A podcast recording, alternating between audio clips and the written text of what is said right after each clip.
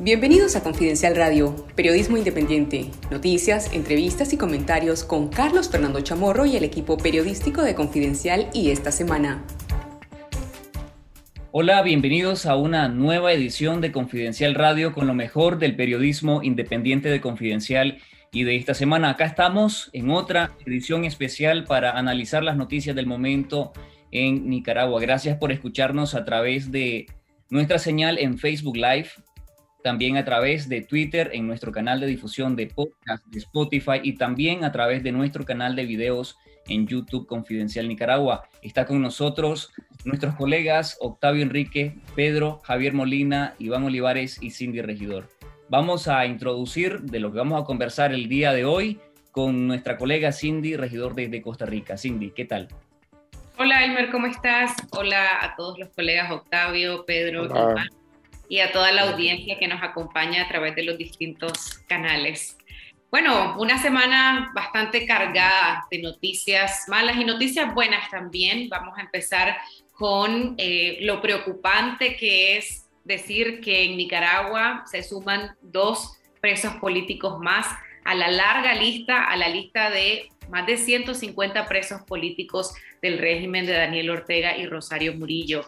La policía detuvo al presidente y al vicepresidente del COSEP, a Michael Healy y a Álvaro Vargas, ayer. El liderazgo del Consejo Superior de la empresa privada, integrado por su presidente y su vicepresidente, fueron capturados la mañana del jueves por la policía.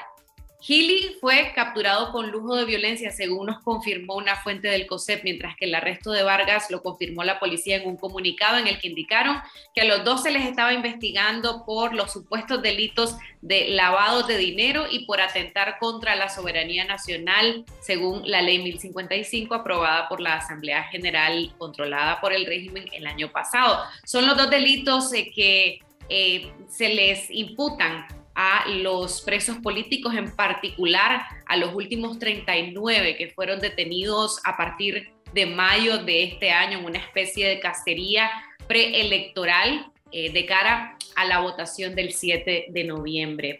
La captura de Gili se produjo unos minutos después de salir del Ministerio Público. En la noche anterior había recibido una citatoria para acudir al Ministerio Público sin que se le diera ninguna explicación de por qué se le citaba y bueno, posteriormente el arresto. Además, vimos eh, una gran eficiencia, eh, mucha rapidez por parte de las autoridades en también eh, decir que ya tienen 90 eh, días, se extiende a 90 días el proceso de investigación por el cual estaría eh, detenido Vargas y también Gili.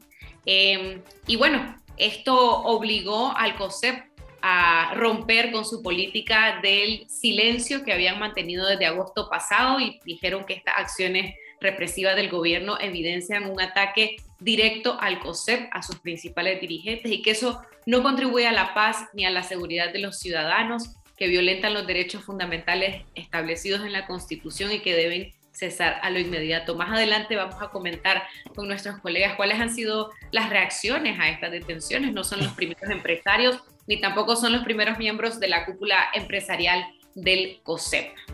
En el ámbito internacional, esta semana vimos que hubo una eh, reunión del Consejo Permanente de la Organización de Estados Americanos para evaluar la situación de Nicaragua. Y de ahí salió una resolución que fue aprobada por una mayoría de 26 países y demandaron al gobierno de Nicaragua celebrar las próximas elecciones bajo observación de la OEA y otra observación internacional creíble y exigen la liberación inmediata de los candidatos o aspirantes presidenciales y de los presos políticos. ¿Qué, y, qué dice o por qué la resolución pide eh, una observación de la OEA y una observación internacional creíble? Eh, sí, sabemos y la OEA también ha dicho que no existen las condiciones mínimas eh, para celebrar una elección democrática y hay aspirantes presidenciales encarcelados. Vamos a conocer más adelante también los comentarios y las opiniones de nuestros colegas. Invitamos también a nuestras audiencias a que nos compartan sus impresiones.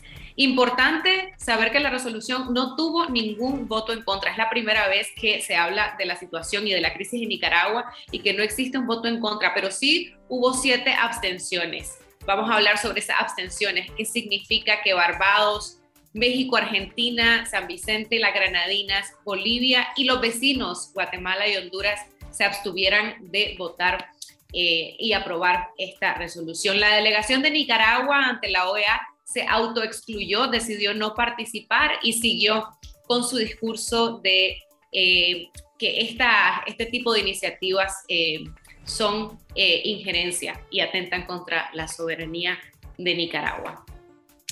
También en el ámbito internacional, esta semana se reunieron los presidentes de Costa Rica, Carlos Alvarado, de Panamá, Laurentino Cortizo y de República Dominicana, Luis Abinader.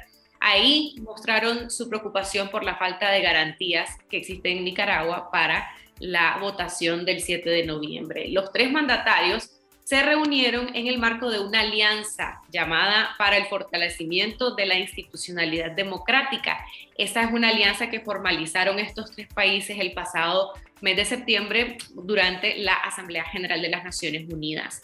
Por supuesto, también instaron al gobierno a la liberación inmediata de los presos políticos y la restitución de todos los derechos civiles y políticos de la ciudadanía. En la agenda internacional, también desde Europa, Nicaragua se mantuvo como uno de los temas. En el lunes, los ministros, los ministros de Exteriores de la Unión Europea eh, solicitaron al alto representante para Asuntos Exteriores y Seguridad, Joseph Borrell, que empiece a preparar una serie de medidas contra el gobierno de Nicaragua. Esas medidas podrían incluir más sanciones contra altos funcionarios. Y en esa reunión de los cancilleres europeos, el, eh, Borrell, el alto representante de la Unión Europea para Asuntos Exteriores, dijo que en Nicaragua existe una de las peores dictaduras del mundo. ¿Qué pasará después del 7 de noviembre desde Europa? ¿Cómo se verá eh, que Ortega eh, finalmente se declare ganador en una votación sin competencia política y sin ningún tipo de condiciones mínimas democráticas, como ya lo habíamos dicho. Y bueno, mientras tanto, el Frente Sandinista, el gobernante Frente Sandinista, pues se prepara para la fecha del 7 de noviembre y ha convocado a los trabajadores estatales y a sus simpatizantes para que se organicen como movilizadores para garantizar el voto sandinista y eh, promover la idea de una votación masiva, en donde pues se espera que se declaren triunfadores el presidente Daniel Ortega y la vicepresidenta Rosario Murillo. Sin embargo, sabemos que existe una encuesta eh, de Sid Gallup que se realizó en septiembre y publicada la semana pasada, que revela que la simpatía del Frente Sandinista está en su punto más bajo en las últimas tres décadas con apenas un 8% y que menos del 20% de la población votaría por Daniel Ortega, un tema que también vamos a conversar con nuestros colegas.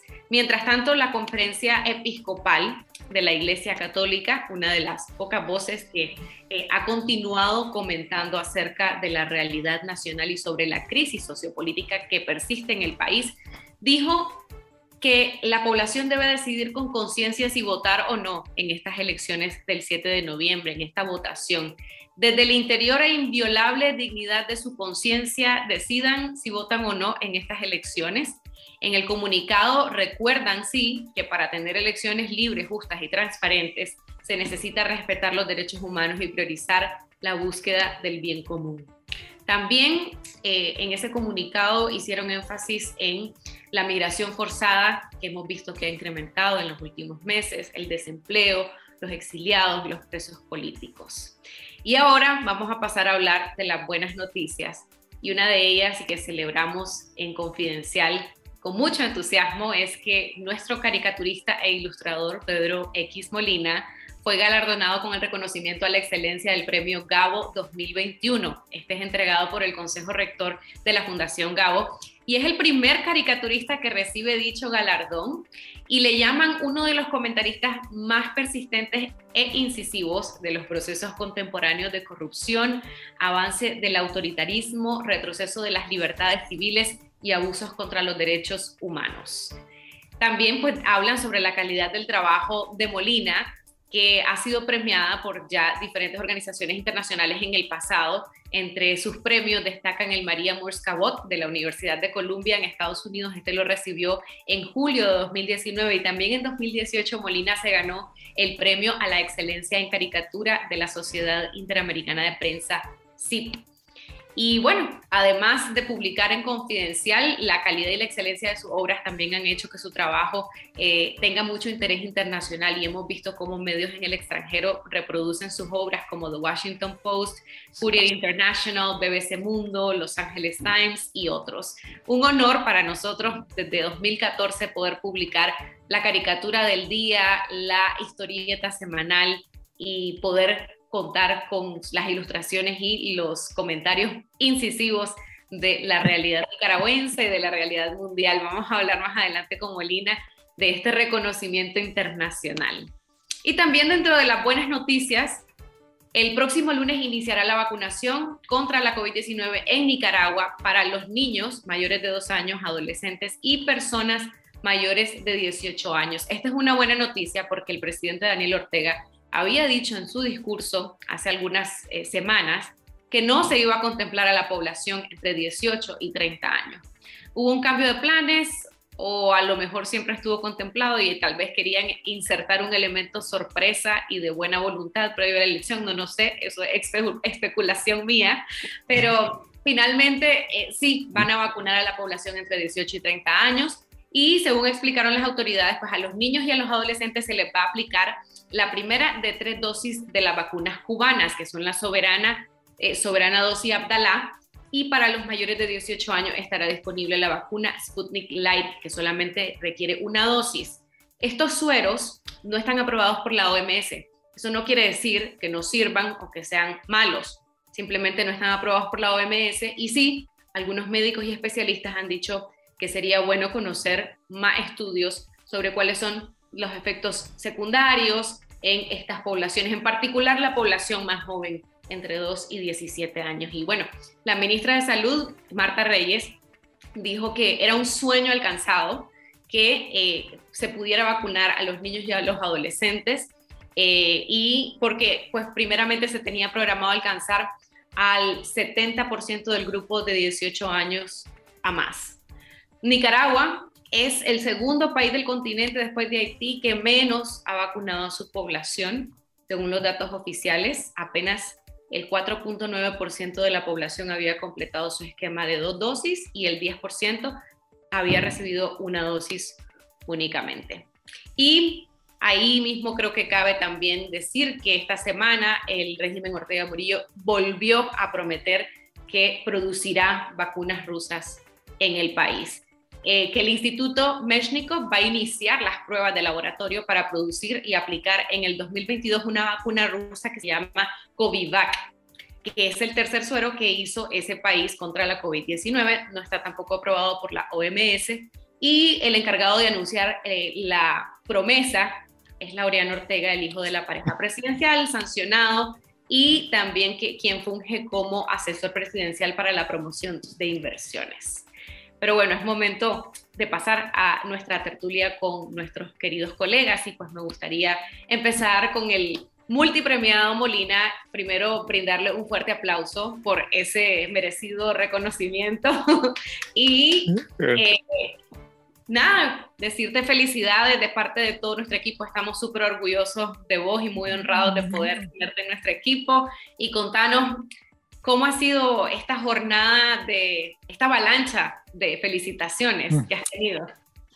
No, pues ha sido, ha sido maravilloso el, cariño de la gente y, los ánimos que le dan a uno y, saber cómo, cómo interpretan esto, ¿no? Porque, o sea, lo tienen bien claro. Eh, no solo es el, el, trabajo que yo estoy haciendo personalmente, sino eh, que esto se, eh, tome lugar en un contexto tan complejo como el que estamos viviendo en Nicaragua ahorita. Entonces la gente lo siente como que se les está escuchando también un poco más allá afuera, como que se, les puede escuchar un poco más y me parece que, que, precisamente, o sea, eso es una de las cosas más valiosas que pueden aportar premios como estos, poder ayudar a poner a Nicaragua eh, y el problema que tiene Nicaragua en estos momentos en, pues en, en, la atención internacional, que ya vemos que a veces cuesta mucho hacerlo. Esta semana, como ya había bien leídas en tu reporte, pues ya hemos visto varias cosas que, que indican que sí, que en realidad la comunidad internacional eh, está viendo lo que está eh, pasando en Nicaragua, está poniendo atención a lo que está pasando en Nicaragua. Elmer, Octavio, Iván, ¿tienen palabras de cariño y amor, admiración que quieran expresarle a nuestro querido colega? No, yo sí. Yo, quiero agregar algo a lo que, a lo que vos dijiste. no solo es un honor, sino que es un placer poder, uno se divierte viendo las caricaturas de Molina todos los días, pues. Y en algunos otros casos también te provocan pues igual la indignación de, de ver la injusticia está ocurriendo en Nicaragua, eh, que eso es un sentimiento que nosotros compartimos, pues, o sea, eh, cada uno desde la posición que tenemos en confidencial, ¿no? Pero eh, yo lo que quería más bien era preguntarle a, Molina, pues, o sea, nosotros lo sabemos y compartimos lo que dice el fallo de ese jurado, pues, o sea, pero vos, cuando leíste, puesto en el acta, ¿me entendés? Las palabras tan elogiosas a tu trabajo, ¿Qué sentiste? Pues, obviamente nosotros sentimos orgullo, pero quiero saber qué sentiste. Fíjate que es, rara la sensación, Octavio, porque yo te voy a decir la verdad, desde este, desde este trabajo, a lo que uno está acostumbrado es a que le mientan la madre todos los días a uno. Eh, a, que, a que le digan tal por cual y tal y tal y tal y siempre estén eh, quejándose de lo que uno está haciendo. Y claro que también hay un montón de gente que te celebra, ¿no? Y te dice, no, qué buena la caricatura de hoy. Eso, eso también te llena, te alimenta, te inspira. Pero luego también viendo que hagan un, un razonamiento de tu trabajo desde, desde lo intelectual, entonces te ayuda a comprender también la dimensión y el alcance que tiene eh, desde ese ángulo lo que, lo que uno hace, ¿no? que a veces escapa, en el día a día no estás consciente de eso. Eh, eh, dicen que mi trabajo, por ejemplo, es persistente, entonces yo diría que más bien soy, soy insistente, soy, soy necio en mi trabajo, ¿no? con, con las cosas que hago. Antes hacía, por ejemplo, antes de la crisis hacía más material internacional, por lo tanto tenía esa oportunidad de, ocuparme de otras cosas y que la gente viera quizá otro ángulo de mi trabajo. Pero desde la crisis de 2018, prácticamente el 90% de lo que hago tiene todo que ver con Nicaragua. Entonces, eh, es increíble que, que eh, ese es un costo también que vos pagas como creador, porque vos estás reduciendo tu, tu, tu audiencia, ¿no?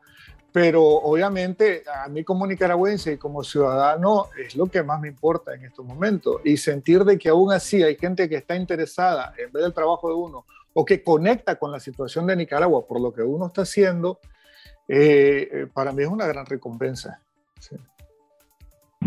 Mentira, Octavio, él escribió, él escribió los elogios. ya quisiera, no tenés idea lo que hubiera puesto yo si yo escribo eso. Y ahora entiendo por qué nunca aceptar ninguna de mis, sugerencias para la caricatura. Quería que el premio fuera enteramente tuyo. pero no te sientas mal, Iván. en realidad, muy pocas veces uso alguna idea eh, eh, que me mandan en general. ¿Verdad? Eh, lo comentaba ayer que es que a veces era por una cuestión incluso de que, de que uno se pone a pensar, a ver, eh, eh, si yo tomo la idea de esta persona y no darle el crédito a esa persona, está como feo, ¿verdad? Y otra de las cosas que a veces me asalta cuando, cuando me mandan ideas así, es que digo, ok, ¿por qué voy a usar esta idea, este lector que me mandó y, y no usé la que mandó el lector el día anterior o otra persona? Entonces, es como bien complicado. Para mí es más fácil, es más sencillo decir, esto es lo que yo estoy haciendo, esto es lo que se me ha ocurrido a mí y además mi firma la que va ahí y pues yo tomo eh, responsabilidad por lo, por lo que salga ahí. Además, Iván, si te quejas mucho, te va a poner en el libro negro ese que tiene, donde lleva las ideas de las caricaturas. Así que con el peligro, ¿viste? En mi lista negra. Por suerte, Da Vinci y Miguel Ángel no pensaron así y tomaron ideas de otros. No, ya No, yo, yo, yo, tomo los comentarios, pero a la hora de sentarme a dibujar, pues al final soy yo el que tengo que decidir qué pongo ahí. No, de mi parte, felicitaciones a Pedro Molina. Pedro tiene eso de poder ser tan preciso y, y ser tan certero que podríamos escribir un artículo de opinión de mil palabras y él lo plasma ahí, en una imagen, y creo que es un talento y, es una cosa él está conectado siempre con lo que está ocurriendo en Nicaragua y está conectado principalmente con la gente, que es para quien realmente Pedro Molina escribe, perdón, hace estas caricaturas y de alguna manera incomoda, de cierto modo, al poder, porque al poder le incomoda lo que siente la gente. Sí, al, poder le incomoda a la gente, ya. Eh, ellos quisieran que, fueran, que fuéramos todo un atajo de robots que solo producen para llenarle los bolsillos a ellos y mantenerlo y alabarlo. ¿verdad? Entonces, eh, en realidad, solo el hecho de existir a veces es un acto de resistencia. Y, eso es lo que hacemos de distintas maneras. Yo con mis caricaturas, ustedes, colegas periodistas, con, con, con, los reportajes, con los artículos de opinión, la gente con sus comentarios, con sus bromas, con sus memes. Entonces, eh, es no darle gusto a la dictadura, es sentir pues que al final todos somos individuos, que todos tenemos derecho y tenemos que ejercerlo. Eh, y, y, ahí, ahí me suscribo yo, o sea, antes de ser dibujante caricaturista, pues yo soy ciudadano también. Enhorabuena, Pedro. Y reírnos, existir y reírnos, Pedro. Y reírnos, sí. Eso iba a decir justamente que además en una realidad tan asfixiante como, como la de Nicaragua, la realidad política, pues realmente es muy refrescante, ¿no? Poder comentar, analizar eh, lo que está sucediendo en un país desde una, una perspectiva pues más de, de sátira y de, del humor. Justamente ayer que estábamos celebrando tu logro y el premio a tu obra, pasó el arresto de lo del COSEP. Y yo te lo preguntaba también en una entrevista que vamos a publicar hoy en nuestro canal de YouTube, que cómo se siente, pues porque al final obviamente eso, eso te nubla eh, eh, la alegría eh, que podías tener en el momento, ¿no? Es preocupante que se suman dos personas más a las detenciones de carácter político en el país. Sí, como yo te decía, o sea, imagínate, eh, yo te lo decía en la entrevista ayer, eh, solo la, historieta del domingo pasado estaba precisamente criticando la estrategia del silencio que tenía el COSEP, que había asumido para no meterse en problemas con la dictadura y de qué le sirvió. No, ahí tenemos, desgraciadamente, a dos personas más presas que no deberían estar ahí, como no debería estar ninguno de los que, los, de los que la dictadura tiene secuestrados, pues, por querer, en, en, resumen, una mejor Nicaragua. Entonces, pero eso te recuerda de que, de que la batalla, la batalla, imagínate, estoy como Ortega, ¿no? Que este esfuerzo por una Nicaragua libre eh, sigue. Además, en el, en el ambiente que vivimos en Nicaragua es casi incluso imposible abstraerte de, de, de, la ridiculez y las exageraciones y, y, y, de la irrealidad en que vivimos. Vos mismo acabas de leer ahorita que Laureano Ortega ahorita está, está prometiendo de nuevo que ahora el, laboratorio este va a producir otro tipo de vacuna eh, eh, el año que viene, ¿viste? O sea, ¿y quién le cree ya algo a, la, a Laureano Ortega? O sea, ¿se acuerdan que lo platicábamos la vez pasada? ¿Cuántas cosas ha prometido ya e, e, este tipo eh, en, la última década? ¿Cuántas se han cumplido? ¿Cuántas se han... Yo creo que hay que agregarle asesor de inversión y de del gobierno. Iván lleva la cuenta, yo creo. Iván lleva la cuenta. ¿Cuántas, Iván? No, no, no, pero lo que le digo es que solo su papi le cree. No, mira, o sea, yo te voy a decir, a lo mejor si fuera a producir Rogaine, se lo creería, que a lo mejor iban a poner a producir Rogaine en la Mesnikov para que le ayudara en su cabeza, pero, pero la mera verdad es que, es que sí, o sea, el tipo ha prometido como una docena de cosas diferentes y ninguna se ha cumplido, este es solo una más. Entonces yo digo, te, ¿seguirá teniendo esa táctica, esa estrategia, según ellos, alguna efectividad en la gente? Yo la mera verdad, yo, yo, lo, yo no lo creo. Pues. Yo no sé ustedes qué piensan, pero yo creo que ya está muy gastado el recurso. A mí me parece que básicamente para tenernos hablando de, de, otras cosas y tratar de ver si se nos olvida pues lo que ellos están haciendo, pero yo no sé si todavía se usa esta frase, pero en los años 80 eso le llamaban diversionismo ideológico. No sé cómo se La famosa frase. Sí. Precisamente, Iván, de, las cosas que probablemente no quiere el régimen que se hable es de la detención de la, los dirigentes del ente que aglutina a la empresa privada en Nicaragua. ¿Cómo se ve esta acción por parte del régimen a nivel local? ¿Qué dicen los empresarios, los demás empresarios, los colegas de, de Gili y de Vargas? ¿Y qué dice además el empresariado en los países del hemisferio?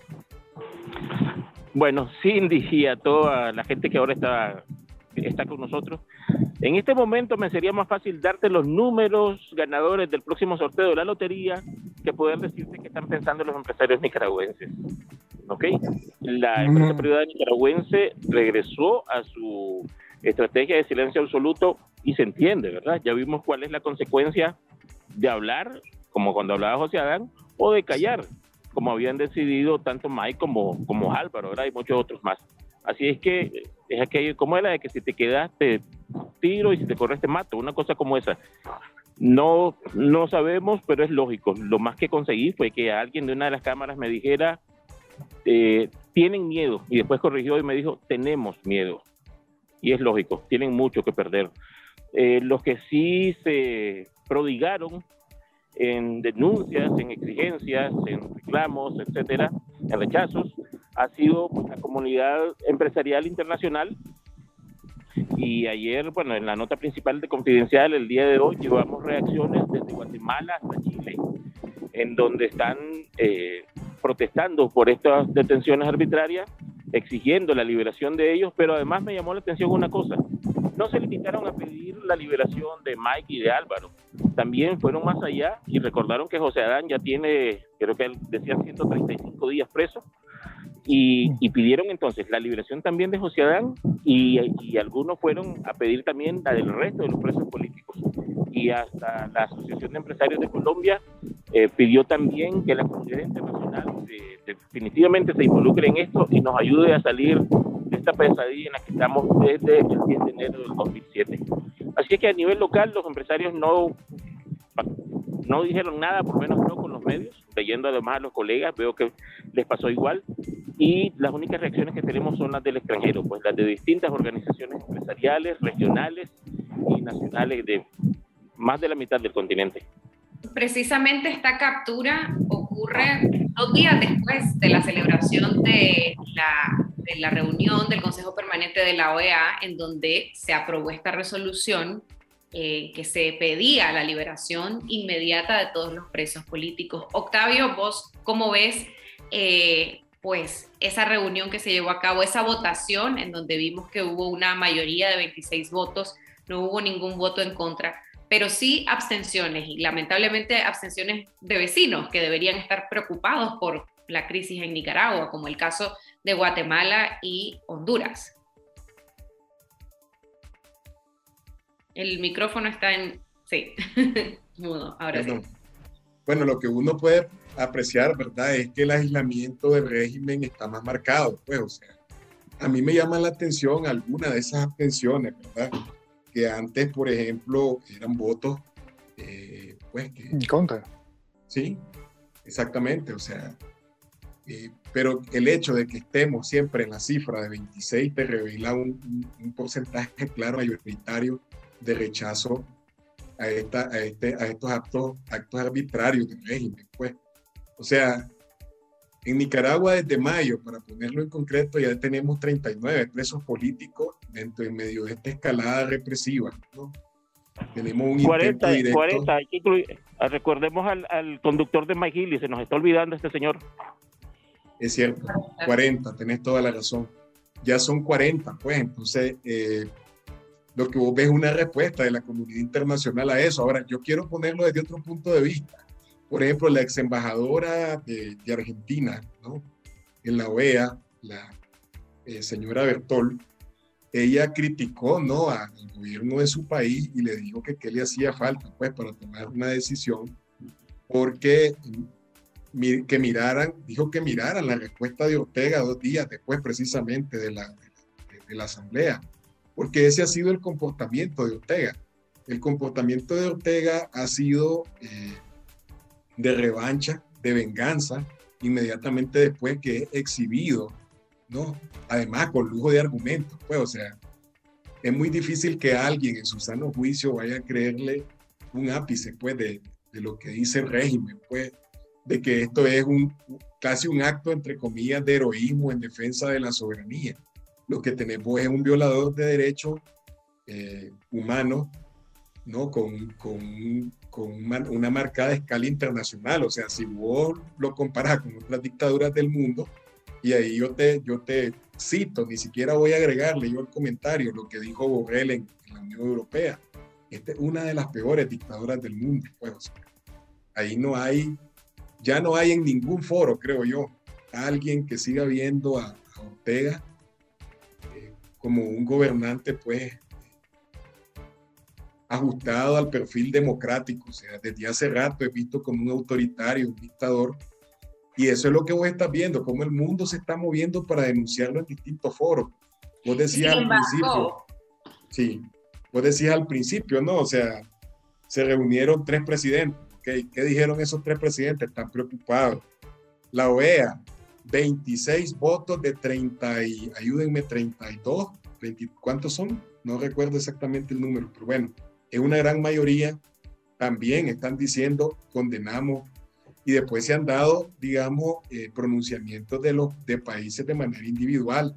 Estados Unidos, Colombia. Colombia incluso llegó al punto de decir que no se reconocieran pues los, los resultados, pues con absoluta claridad.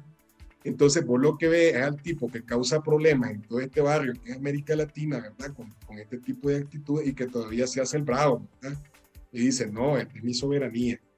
Sí, precisamente eso iba a decirte. Bueno, y los vecinos que están a dos casas eh, y, y, a la par no dicen nada. Y a mí, por lo, por, eh, principalmente me causan mucha curiosidad de por qué el cambio de postura del presidente Alejandro Yamatei en Guatemala, porque él vino aquí a Costa Rica en junio y cuando se le preguntó sobre la situación en Nicaragua, él dijo, no, yo le recomendaría al presidente Ortega que libere a los presos, que libere a los aspirantes presidenciales que tiene detenidos.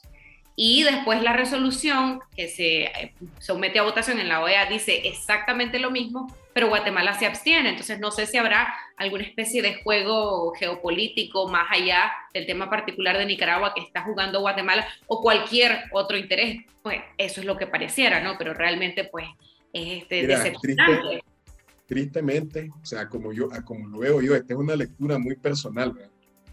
O sea, ante el autoritarismo creciente que vos estás viendo en Centroamérica, de varios países que ya tienen su propio Orteguita con su propio estilo, pues, o sea, o sea, tener un refugio donde venirse a esconder después de que salgan de su gobierno y toda esta cosa se convierte en una oportunidad es una tentación. para ellos. ¿sí? En una justamente, oportunidad para ellos. Sí, justamente eso, Octavio, me, me, comentaba un lector ahora temprano. ¿Verdad? De que esa era la sensación un poco de que, de que precisamente en Guatemala, habiendo casos de corrupción y todo eso, Nicaragua se ha, se ha, convertido como, como en una opción para toda esta gente que huyendo de casos de corrupción puede venir a meterse acá y, Ortega les va a dar asilo y van a estar bien. Entonces siempre están pensando que, eh, eh, jugando dentro de ese tablero de, de, de, si mañana pueden necesitar, ¿verdad? De, este, un corrupto, un asesino, un sinvergüenza, pero de repente mañana me puede servir. Entonces, eh, y hay mucho de eso también. Y también lo que, lo que comentábamos la vez pasada, creo, Cindy, aquí mismo o en otro espacio, ¿no? De que, y lo que, lo que he venido diciendo, y mucha gente también, yo, de 2018, o sea, estamos viendo lo que está haciendo Ortega en Nicaragua y no le pasa gran cosa o no sufre gran cosa, digamos, eh, como consecuencia de lo que hace. Entonces, toda la región, todos los autoritarios, todos los que querían hacer sus cosas en el, en el vecindario, pues dice, bueno, pues yo voy a hacer lo mismo, porque total ya vi que tampoco hay gran costo el que se paga. Y entonces eso es súper peligrosísimo. Y, y, si llama la atención, ¿verdad? Eh, imagínate, pues, de que en el terreno económico, ¿quién es uno de los pocos también que está apoyando al régimen sin, sin ningún problema? El BESIE, el Banco Centroamericano de Integración Económica. Entonces, eh, hay mucha indolencia, hay mucha, creo que hay muchos entramados ahí eh, que no conocemos eh, todavía bien dentro de, Centroamérica, eh, conectados con la dictadura o, el quehacer de la dictadura. Y creo que deberían de ser los países que estaría, deberían de estar más preocupados por la crisis de Nicaragua. Y te lo comentaba. Como Costa Rica. Como Costa Rica, y te lo comentaba Cindy, el ex vicepresidente y ex canciller de Guatemala, Eduardo Stein, que precisamente el precedente Nicaragua podría o tienen temor en estos países, en Honduras y en Guatemala, de que mm, a futuro comience una supervisión o fiscalización de este tipo de cosas para tratar de paralizar o tratar de detener a tiempo para que no avancen este tipo de regímenes autoritarios. Entonces, en ese sentido, quieren mantenerse al margen porque ya han estado bastante eh, marcados o, han sido denunciados, pues en el caso de, por ejemplo, Juan Orlando Hernández en Honduras y el, vínculo que se especula que tiene con el, este, el tema del, del narcotráfico, etcétera, y que ha tenido buenas relaciones precisamente en este contexto con Daniel Ortega y también otras investigaciones que han sido publicadas sobre la relación, la posible relación entre Juan Orlando Hernández eh, y algunas empresas vinculadas al ALBA, etcétera. Ciertamente. Bueno, hay que destacar, sí, también este, eh, la buena acción y la beligerancia de los otros vecinos como República Dominicana, Panamá, Costa Rica, que se reunieron y que discutieron de la situación en Nicaragua. Y pasando al plano local, ya estamos cada vez más cerca del 7 de noviembre, en donde claramente lo que habrá es una votación y en este sentido, pues el Frente Sandinista pues sigue eh, con su plan en marcha. Octavio, eh, hay una nota en confidencial que publicamos el lunes sobre los trabajadores estatales eh, con cuyo voto cuenta el régimen, ya sea por coerción o porque pues están agradecidos por tener un trabajo que lo paga el régimen, pero más bien es el Estado. Pero ¿cuál es la situación de los empleados estatales en particular en este momento particular de Nicaragua y bueno, de los simpatizantes también del Frente Sandinista. Mira, eh, tristemente, tengo el audio, ¿verdad? Sí, ok. Tristemente está en una situación donde la mayoría son rehenes. Cuando vos lees la última encuesta de Sid Gallup, por ejemplo, donde el Frente Sandinista ya suma solo el 8% de simpatía, eso te revela no solo un desplome, sino que ya no hay sectores, pues, de la sociedad, incluidos los empleados públicos, donde el frente agrade por todas las atrocidades que han hecho. Yo quiero unir esa, esa nota que vamos a publicar a lo que vos dijiste, mencionaste cuando las noticias, ¿no? El hecho de que a los trabajadores del Estado, ya se les Estado, prácticamente se les quiere obligar a, hacer a participar directamente en esto de las marchas y todo esto. Esas son presiones que están ejerciendo para intentar, digamos, dar, para que llegue alguien, pues, porque es que nadie les cree, para que llegue alguien a las votaciones, ¿sí? Sea, estás hablando de un universo de más o menos unos 110 mil empleados públicos en el gobierno central. Hay que sumar todavía lo de las alcaldías, porque el Frente tiene control en el 90% de las alcaldías. Pero los testimonios, al menos que nosotros, pues, en el trabajo que estamos por, por publicar, hemos recopilado, te hablan de una situación de presiones, te hablan una situación de un secuestro de los trabajadores dentro del Estado, pues, o sea, gente a la que le están obligando a hacer cosas, ¿me entendés? Como usted tiene que, cuando habla, tiene que acentuar que este logro se debe al comandante y la compañera, ¿sí? O sea, ¿y por qué? Porque ellos son los máximos líderes del paraíso terrenal, entre comillas, que representa el gobierno de Ortega Murillo, pues que en realidad no lo es es todo lo contrario, es un reino de terror. Entonces, vos lo que vas a ver en estos días previo a, previo a la campaña electoral es a toda esa maquinaria, ¿no? En su conjunto, tratando de, eh, de darle verosimilitud a un cuento que nadie cree, que es esta farsa electoral del 7 de noviembre. ¿no? no me atrevo a especular porque desgraciadamente el frente siempre nos sorprende, ¿verdad? Cuando uno cree que el, hemos tocado el suelo, la parte más baja del nivel, o sea, siempre llegan y superan con creces ese nivel más bajo. Pero lo que vos vas a ver es eso, ¿sí? Y luego vas a ver el cuento del diálogo, pues. O sea, la invitación al diálogo, ¿a diálogo con quién? Ahora, puede convocar si no está legitimado, o sea, si nadie cree en él. Cualquier diálogo que no se vaya a ir a hacer al chipote no tiene sentido. A esta altura. Sí, además con la situación, tal como estás diciendo vos, de derechos humanos, pues, que tenemos. ¿Quién va a, va, a, dialogar con una pistola en la jícara? Pues, o sea, nadie. El ¿y qué dice la conferencia episcopal? Esta semana envió un comunicado. La conferencia episcopal llama a la ciudadanía a decidir según su inviolable dignidad de su conciencia a ir a votar, decidir ir a votar o no el próximo 7 de noviembre. En este contexto, como se lee este tipo de comunicados de la conferencia episcopal, es que yo estoy seguro que si en Nicaragua existieran elecciones libres, transparentes, la conferencia episcopal le haría un llamado a la población a ejercer su derecho de ir a las elecciones, de ir a las urnas a votar la conferencia episcopal nunca va a decir por quién votar, pero estoy seguro que haría el llamado a la ciudadanía a ejercer su voto. En este contexto simplemente dice, usted decida lo que crea que es más conveniente para el país. Entonces, de esa manera, en el mismo comunicado, la conferencia episcopal reconoce de que bajo el estado de sitio policial que nosotros vivimos en Nicaragua, eh, bajo la supresión bajo la represión y bajo la anulación de todos los derechos políticos y civiles de los ciudadanos, es imposible que se, que se realicen comicios que, donde se respete realmente la voluntad popular.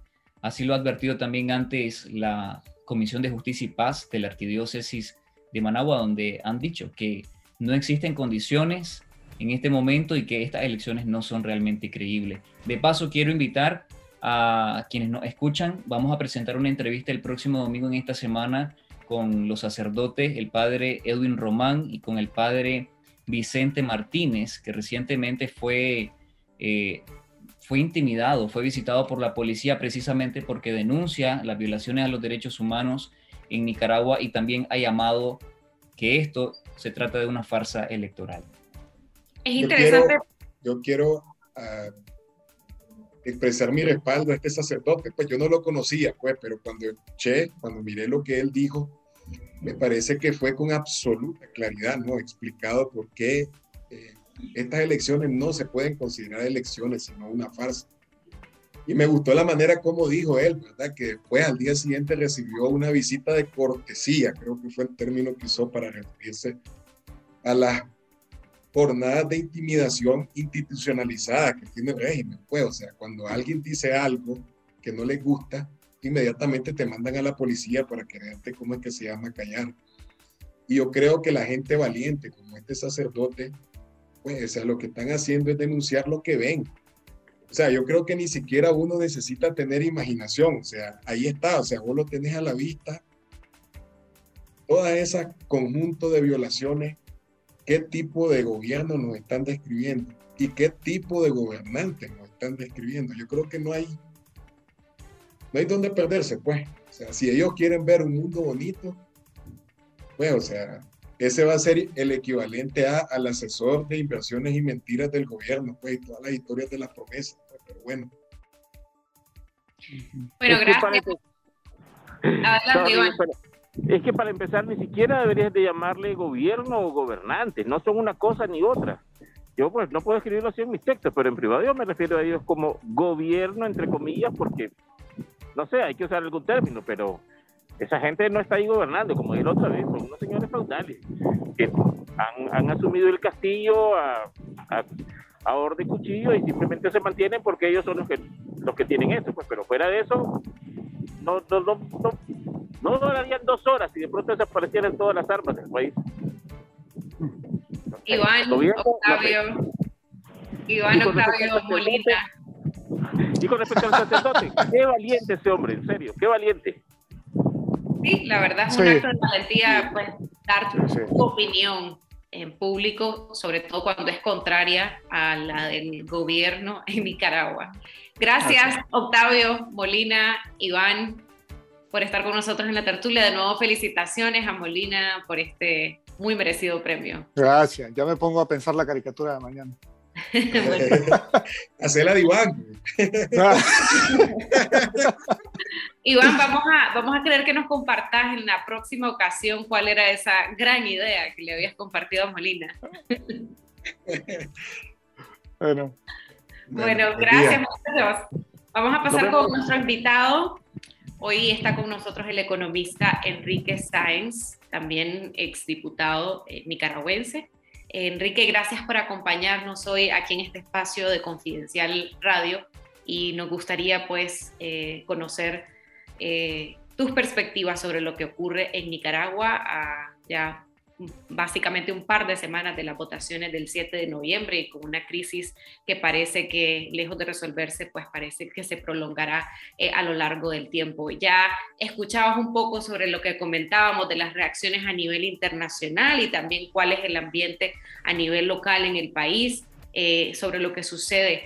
¿Cómo cree que va a impactar este último arresto de la cúpula eh, empresarial, los eh, directivos de COSEP, Michael Healy y Álvaro Vargas, en lo que está sucediendo en Nicaragua adentro y cómo se percibe afuera la crisis? Bueno, primero, muchísimas gracias por la invitación. Ante todo, quiero aprovechar la oportunidad para enviarle un, un abrazo, nuestra felicitación a Pedro por este reconocimiento merecido. Después, sobre la pregunta, yo preferiría dar un paso atrás y situarlo en contexto para dar claves de interpretación más que una reacción frente al episodio. Lo primero, la primera clave, porque a veces hay gente que se le olvida, es que nosotros enfrentamos una dictadura. Tan sencillo como eso, pero hay gente que olvida que enfrentamos una dictadura que está determinada a permanecer en el poder cueste lo que cueste. ¿Cuál es la plegaria de Ortega al amanecer, al anochecer, etcétera?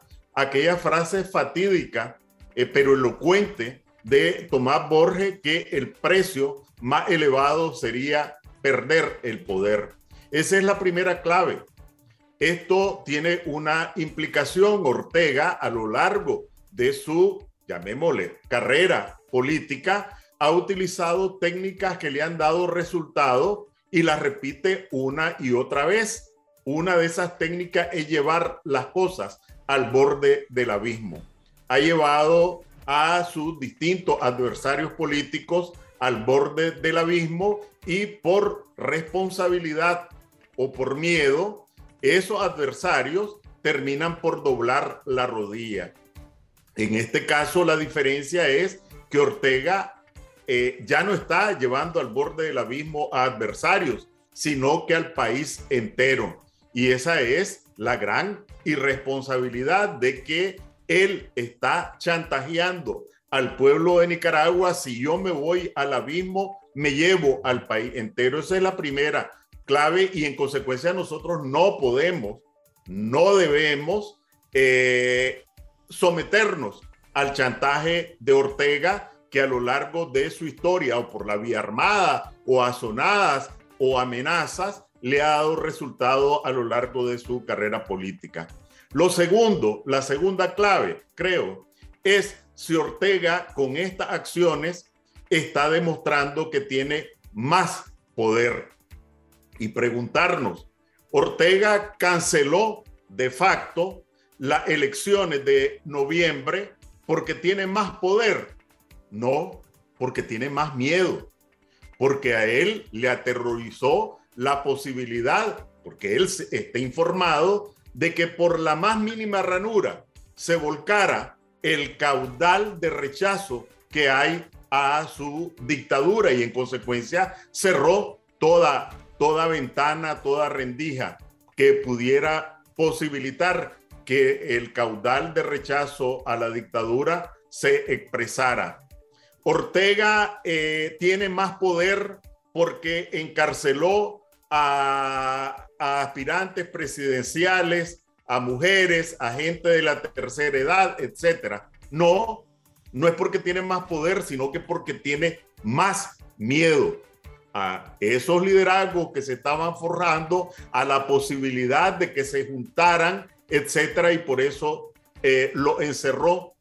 Eh, encerró a la, a la, dirigencia actual del COSEP eh, porque tiene más poder, si ni siquiera lo estaban desafiando, no, lo encerró porque tiene más miedo. Y así podría, podría seguir con los miedos de Ortega.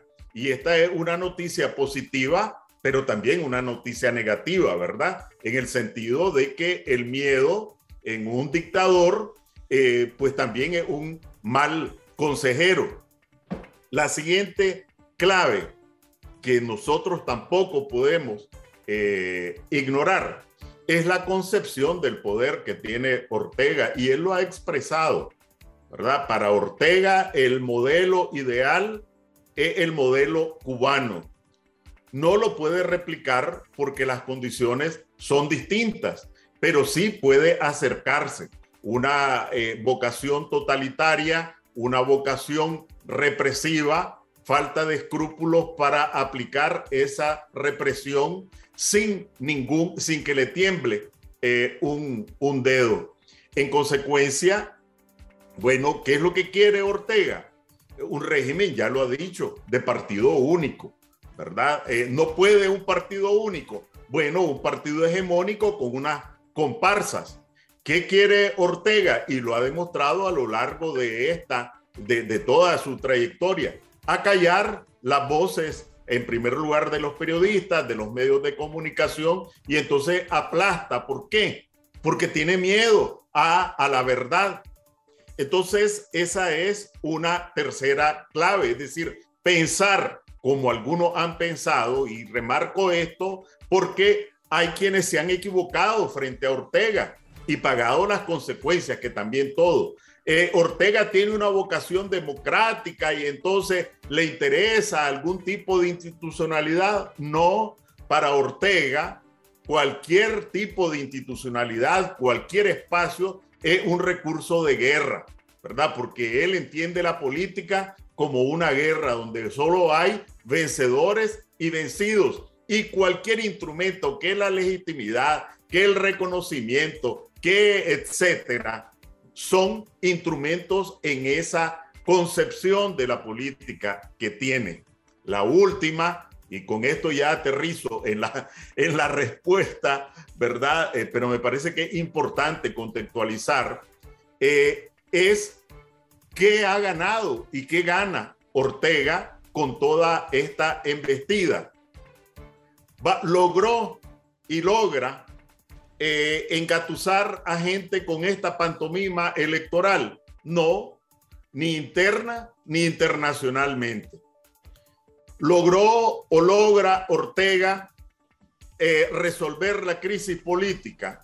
No, no lo logra. Y la mayor evidencia son los prisioneros y prisioneras políticas y este entorno de aplastamiento de libertades y de derechos. Esa es la mayor evidencia de que la crisis política persiste. ¿Logra Ortega con esta maquinación eh, allanar el rechazo internacional? No, lo profundiza, profundiza su aislamiento internacional. Logra Ortega eh, eh, dotarse de instrumentos para revertir la crisis económica más allá de las estadísticas triunfales no, si hay aislamiento internacional, si hay incertidumbre, si hay crisis política, pues podrá seguir mostrando estadísticas, pero que no tienen nada que ver con la realidad y sobre todo la realidad de empresas y familias, porque los mismos datos del gobierno, los que no exhibe, pero ahí están, eh, contradicen esta campaña triunfalista. ¿Logra Ortega resolver la crisis del desempleo, del subempleo, de la carestía de la vida, de la pobreza? No, no lo logra. Entonces, si no logra ni la crisis política, ni la crisis económica, ni la crisis social, ni la crisis internacional, ¿qué logra? Un poco más de tiempo.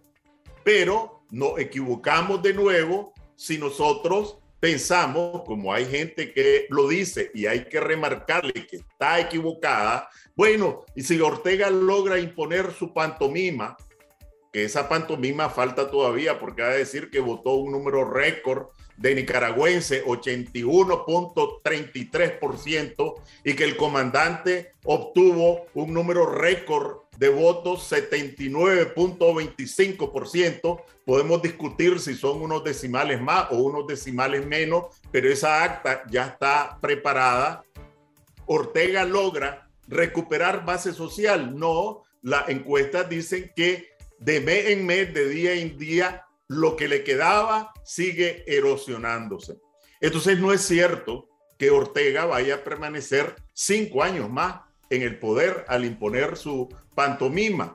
Puede, puede ganar un poco de tiempo, puede todavía contener algunas expresiones de la crisis, pero la dictadura no va a poder eh, eh, administrar este conjunto de crisis por cinco años más. Ahora falta aquí, porque hablamos de la comunidad internacional, hablamos de la dictadura, pero no hablamos de lo que nos corresponde a nosotros los nicaragüenses, ¿verdad? Y creo que también de eso tenemos que hablar, eh, sin, sin azotarnos, ¿verdad? Sin flagelarnos, pero, pero, pero, pero llamándole pan al pan y vino al vino. Enrique, pero ¿será entonces que el gobierno apostará por hacer un cambio de estrategia después del 7 de noviembre o vamos a ver más de lo mismo? No, quedemos claros de que Ortega lo que pretende imponer es la nueva normalidad en el periodo eh, posterior, es decir, va a derogar las leyes de agentes extranjeros de los 90 días de ciberdelitos, no, es un cerco represivo que para él representa la nueva eh, normalidad. Va a, eliminar esta suspensión de facto de los derechos y garantías constitucionales. No, si eso forma parte de la nueva normalidad. ¿Qué es lo que va a hacer? Mientras nosotros, y tenemos razón, creo, eh, al valorar la, eh, la resolución de la OEA, al valorar la resolución de la Unión Europea, eh, Ortega no ha dado las batallas ahí porque sabe que las tiene perdidas. Pero nosotros tenemos que poner atención a que Ortega no está de brazos cruzados. Y ustedes me invitaron a mí aquí eh, no para congraciarme, no para que, decir lo que la gente quiere oír, es lo que yo quisiera decir. Pero lo que hay que decir es eh, la verdad, por lo menos la verdad que uno ve. ¿Qué es lo que está haciendo Ortega en este momento? Con su alianza con los cubanos, que son maestros en Naciones Unidas, con su alianza con los rusos, está buscando cómo el 8 de noviembre eh, aparezcan una cantidad de comunicados de Burkina Faso, de Cabo Verde, eh, pues digo, una cantidad de países de Osetia, etcétera, 50 que saludaron eh, el triunfo de Ortega y la transparencia de las elecciones, de tal manera que él pueda, aunque sea parte de la misma pantomima, mostrar un reconocimiento de esas de esos países, islitas, etcétera, cuyos gobiernos ni siquiera saben dónde queda Nicaragua. Pero bueno, en eso está trabajando. ¿En qué está trabajando?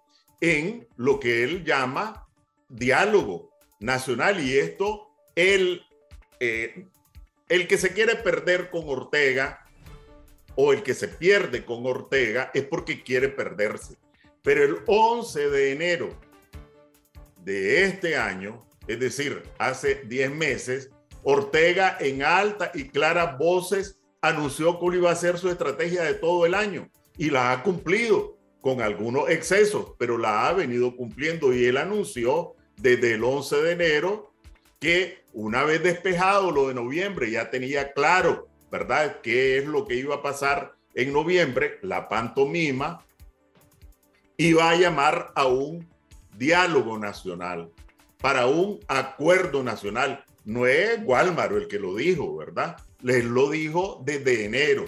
Y dijo más, dijo que de lo que se trataba era, casi literalmente esto, en las nuevas circunstancias, volver a la alianza que fue tan exitosa antes del 2018 y darle contenido a lo que está en la constitución porque esa alianza fue la que posibilitó los éxitos que también son mentiras, ¿verdad? Los presuntos éxitos económicos y sociales. Pero otra cosa es lo que va a hacer y entonces el 8 de noviembre o el 10 de enero va a aparecer con uno, una figura evangélicas, uno que otro sacerdote católico diciendo, aquí está, ¿verdad? Un pueblo creyente en Dios, aquí están sus ministros. Y aquí están las, este, los partidos políticos que participaron en las elecciones y tienen la representación institucional de la oposición. Y aquí están los sindicatos, las fuerzas vivas del país, organizaciones de mujeres, sindicales, de, este, jóvenes, etcétera. Y aquí están también expresiones de la sociedad civil y ahí van a aparecer los Arquines, los Bolaño Davis, etcétera, los que han formado esta faramaya eh, condescendiente con Ortega. Pero además está trabajando con su falta de escrúpulos como o por amenaza o por halago agarrar alguna figura de la UNAP, alguna figura de la coalición, alguna figura de la Alianza Cívica para colocarlo allí y decir, y aquí están también personas que han recapacitado y ahora están por la paz, la reconciliación, la justicia y la prosperidad. Y aquí tenemos eh, a, representantes del sector empresarial que no están comprometidos con el imperialismo y van a aparecer unos señores gordos allí. Ya está veo, ya tal vez Pedro podría empezar a hablar, este, a reproducir la caricatura de figuras que ya conocemos que seguramente están listas para, para aparecer. Y 15 días después va a aparecer, aquí está el acuerdo nacional, señores de la Unión Europea, ustedes que cuestionan la legitimidad del proceso, aquí el pueblo nicaragüense que se expresó en la urna y que está avalado por todas las fuerzas sociales, políticas y religiosas. Aquí, señores de la OEA, etcétera. ¿Por qué? no para legitimidad, porque él sabe que la tiene perdida, pero por lo menos para que reconozcan el statu quo y no den pasos adicionales de presión a su régimen. Perdón que me entienda, pero eh, si no me para, yo, yo sigo hasta la, hasta la noche. Gracias por, por pintar ese, ese posible escenario. Para terminar, Enrique, entonces, ¿qué le queda a la oposición? ¿Qué le queda al resto de la ciudadanía que de verdad quiere un cambio en el país? Bueno, eh, esto probablemente haya gente que no le va a gustar, ¿verdad? Pero como repito, vos no me invitaste para decir cosas que gusten, ¿verdad? Lo primero es que, como alguien dijo, la política, a fin de cuentas, es una cuestión de números, ¿verdad? Un poco exagerado, pero hay que tomar en cuenta. Entonces, ¿qué es lo que dice la última encuesta que publicó Sid Gallup? que por cierto, en la parte económica y social coincide mucho con los datos que el gobierno eh, tiene allí en sus bases de datos, que podemos hablar en otro momento, ¿verdad? Entonces, por un, por un lado, eh, con, con esta encuesta, aparece que el 90% de los nicaragüenses más rechaza al régimen de Ortega. Es decir, un 8%, pero que está armado, pero que no tiene escrúpulos, pretende secuestrar al 90% de la población. Entonces, primera constatación, no es que somos la mayoría los que queremos un cambio, somos la inmensa mayoría, la casi totalidad de los nicaragüenses. Entonces, no nos podemos acomplejar, ¿verdad? Con las campañas matreras del régimen. Lo segundo es que Ortega está deslegitimado y tenemos que machacar en esa falta de legitimidad. Pero las organizaciones opositoras no están legitimadas tampoco, ¿verdad? Porque casi el 80% de la población no manifiesta respaldo a las organizaciones existentes. ¿Cuál es el desafío? Que las organizaciones existentes eh, comprometidas con la democracia trabajen por ganar legitimidad, obteniendo el respaldo de la población. Esa conexión es esencial. ¿Y cómo se establece esta conexión?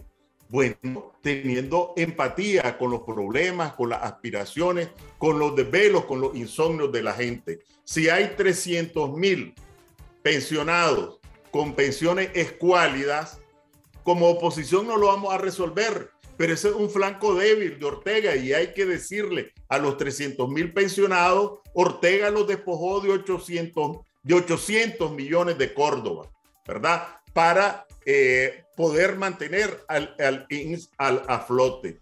Si hay más de 100 mil trabajadoras, mujeres, la mayoría en las zonas francas, y su salario ni siquiera ajusta para cubrir el componente de alimentos de la zona franca, hay que decir, Ortega eh, eh, está eh, vendiendo una imagen a partir del hambre de las mujeres de las zonas francas. Ese otro flanco. Si hay decenas de miles de nicaragüenses, deudores, amenazados con ser embargados en su salario, amenazados con perder su casa, pagando tasas de interés usureras cuando se comparan con las tasas de interés de Centroamérica, de casas comerciales, de microfinancieras, de bancos, pues hay que tener un gesto de empatía con los deudores. Si el gobierno dice que el 45%, y creámosle, está en condición de subempleo y 5% está en condición de desempleo, eso significa casi 2 millones de nicaragüenses, pues hay que tener